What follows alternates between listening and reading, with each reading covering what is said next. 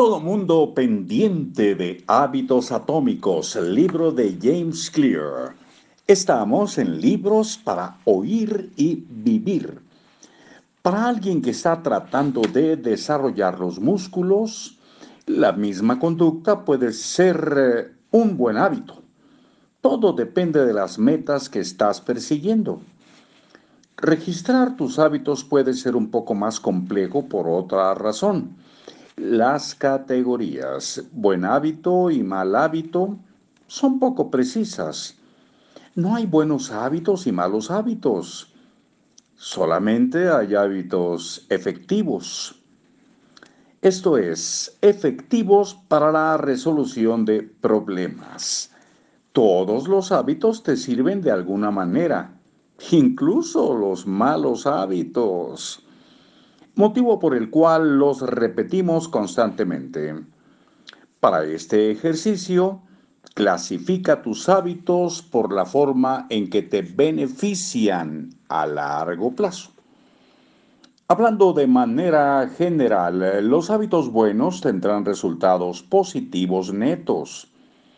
Los malos hábitos tendrán resultados negativos netos. Fumar un cigarro puede reducir el estrés en un momento dado. Esa es la forma en que el hábito le sirve a quien fuma. Pero no se trata de una conducta saludable a largo plazo. Si todavía tienes problemas para determinar cómo clasificar un hábito en particular, estas son las preguntas que debes hacerte. ¿Esta conducta me ayuda a convertirme en la persona que quiero llegar a ser? ¿Este hábito es un punto a favor o en contra de mi identidad deseada? Los hábitos que refuerzan tu identidad deseada son usualmente buenos. Los hábitos que entran en conflicto con tu identidad deseada, por lo regular, son malos. Conforme completas tu registro de hábitos, no es necesario que hagas ningún cambio. La meta, por lo pronto, es darse cuenta de lo que está sucediendo.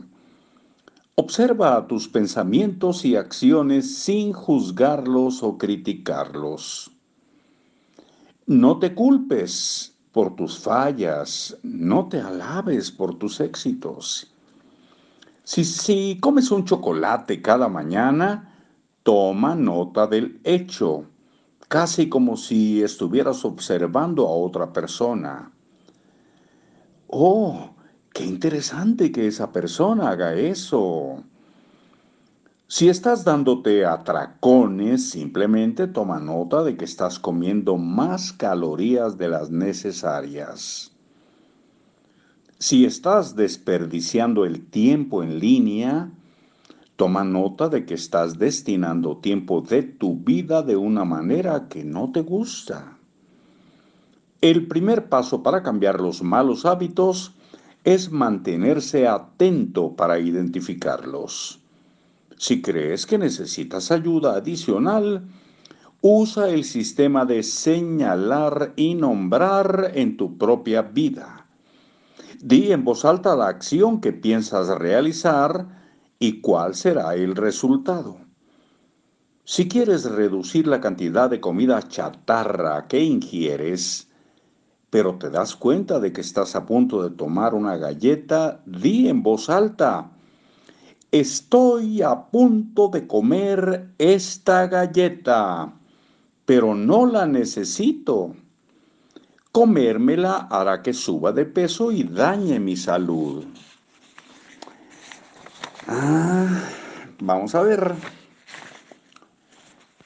Dice por acá, escuchar la descripción de tus malos hábitos en voz alta hace que sus consecuencias parezcan más reales. Le otorgan un peso específico a la acción en lugar de que la dejes pasar como un acto rutinario, sin importancia y sin tomar conciencia de ella. Hasta aquí por hoy. Nos estamos escuchando muy pronto. Ojalá integremos este hábito. Yo de grabarles, ustedes de escuchar, yo también de escucharme, como un hábito. Hasta pronto.